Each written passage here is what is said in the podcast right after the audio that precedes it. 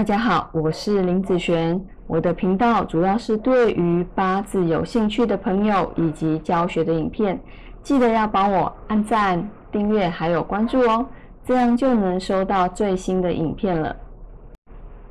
好，接下来我们来分享这一集啊。这一集是要分享说是否有消印夺食哈，这是我最近的客人他来问我的问题。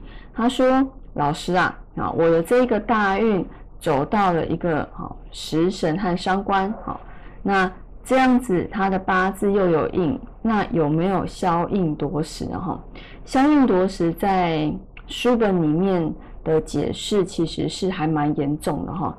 嗯，我也还有听过解释最严重到死亡的部分啊。那是不是每一个人都都会这么严重呢？其实很多都没有这么严重，好，只是他要告知你。这样子是一个不好的运程，好，让你万事小心。好，我刚刚说不是每一个人都一定会发生这么严重的事情，虽然你有这方面的组合，但是可能这辈子，好，你也不会发生这么严重的事。好，一般都是轻微的居多啦。哈。那这个八字呢，就是我那个客人的八字啊，哈。嗯，好，我们先来看看这个八字好了，这是年月日时哈。然后走到了这个丙，这个丙呢就是啊，他的食神嘛，对不对？好，食神呢在这边，我把它写下来好了。好，食神，好，那印是哪一个呢？好，它是木嘛，水生木，所以呢，印会是这个。好，那他就跟我讲啊，他的八字这个大运是不是进入到消印多时哦？那对于我来讲，我来看这一个八字，其实这个八字是。虽然走到食神，但是他却没有消印夺食，为什么？好，因为丙辛合，好，丙辛合作的关关系就变成一个水水生木的一个状况，所以呢，对我在我这边来看，它其实是没有消印夺食的哈。那嗯，你不要觉得说你的八字里面有一个食神，有一个。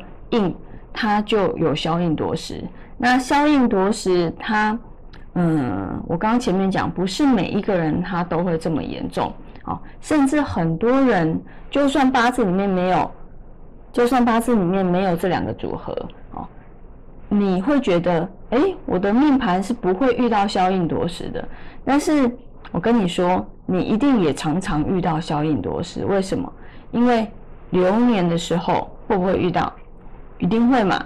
那流月的时候，对不对？这个就就会更常发生啦。所以其实消印夺食的组合，每一个人好这一两年基本上都一定会遇到它，只是你在什么时间点遇到它。那你知不知道这个时间点是什么？是不是？那如果你知道这一个时间点，你是不是就会特别去注意这一个时间点？你所要，比如说。你选择的问题啦，或者是你要嗯决定一些重大的事情啊，就尽量不要在有消应夺食这样子不好的时间去做。这个对你现在当下来去做的事情，是不是比较嗯比较知道该怎么去规划？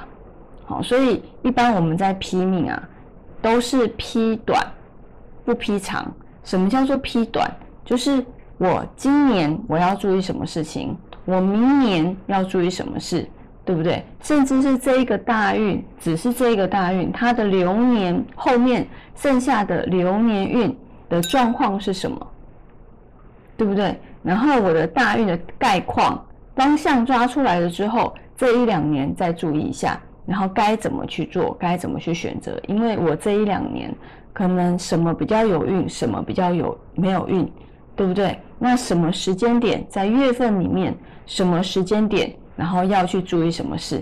是不是对于现在的你，当下的你会比较有帮助？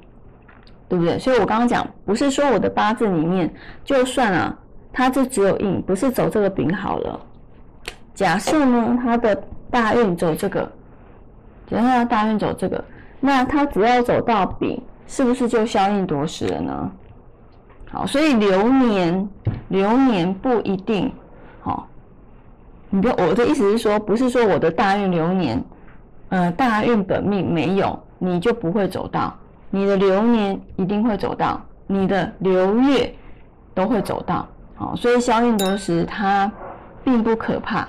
好，可怕的是你不知道什么时候会发生，你不知道什么时候要注意什么事，这个才是比较可怕的事情。好，那每一个组合都是一样，它只是把比较差的组合拿出来讲而已。好，那嗯，我们今天这个影片哈就分享到这边，然后跟大家讲说，不要一个组合就自己吓自己。